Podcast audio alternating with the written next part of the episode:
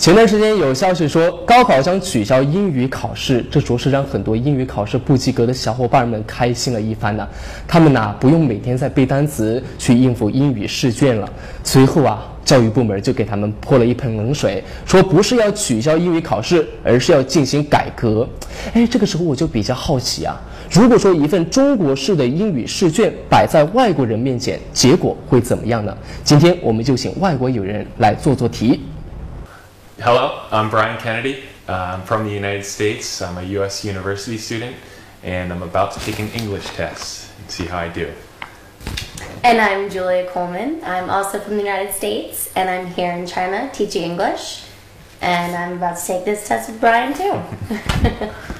好奇实验室选用了2013年浙江省英语高考卷，规定的答题时间是两小时。 但为了方便测试，我们去除了听力和写作部分，只考两位老外客观题和改错题，总分值八十，时间是一小时。那么他们的表现会如何呢？两位老外做的很认真，大部分的时间都是眉头紧锁，陷入思考的样子，偶尔也会发出一阵笑声，或者是轻声的交流几句。四十分钟后，Julia 率先做完了所有题目。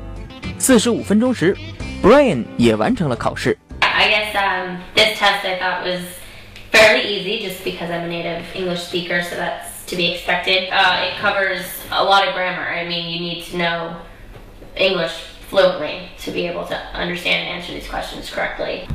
Yeah, I hope I got at least a 70 out of 80 points. it wasn't too hard. There's some things that are a little unclear. I think the last part might have been the hardest just because it was an informal writing and wasn't Yeah. sure exactly. I feel like I would have rewritten it in a different way. 两位都觉得这个考试啊，需要学生们掌握很大的词汇量。另外，对于英文语法的考察涵盖的很全面。说实话，有许多题目他们也不确定答案，只是凭借自己的语感才做出的选择。总体上来讲，这个考试难度比美国高中入学的 SAT 测试要低不少。I think this is a good test. I think it um, covers pretty much your standard grammar and um, reading and writing. Um, so I think it, I think it's a good test in general. 那么，两位老外的正确率有多少呢？我们来对比一下正确答案。B B D C A。结果是，总共六十道题中，Julia 错了两题，扣一点五分，成绩是七十八点五；Brain 错了四题，扣四分，成绩是七十六。总体来讲，成绩都还不错。回顾做卷子的过程，两人都记得他们曾经笑过，这是因为啊，他们当时感觉到考卷中有一些措辞让人觉得挺奇怪，那并不是他们常用的方式。而对于试卷中的第三十四道题，他们有意见。两个人都选了 C，可是标准答案呢却是 A。对此，两位老外很不服气呀、And I think that the answer should be stories um, instead of presents. Stories or presents, and I chose stories because they talked about building relationships with other students abroad. 对于这道题目的争论，两位同学认为，这反映出了出题人跟以英语为母语的人在语言习惯上面的差异。错掉的那两题，按照语法理解的确是错的，但这是按照中国试卷考试的方式。但是讲英语的老外并不是这么理解的，他们觉得这考试呀太强调语法了，也太强调书面化了。 Uh, just because, in my opinion, I believe that most Chinese people focus too much on the test, and you end up having too many students that never end up opening up their mouths to actually speak. So it ends up being you get large numbers of Chinese people that end up being able to write the best emails ever, and they're very clear.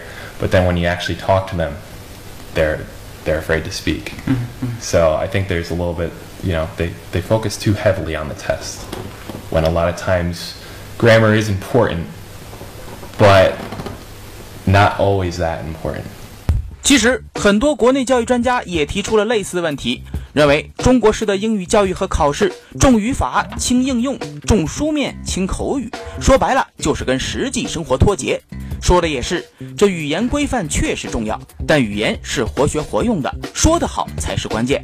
你看，连 “long time no see” 这样语病百出的纯中式思维英语，都成了外国人打招呼的时髦方式，不仅出现在了美剧台词里，甚至还被标准英文词典收录。这说明什么问题呢？所以咱们还在这儿死板的强调英文语法，是不是该改改了？欢迎添加好奇实验室的公众微信，点击屏幕下方的通讯录，在弹出页面里选择订阅号，再点右上角的这个加号，输入“好奇实验室”就可以了。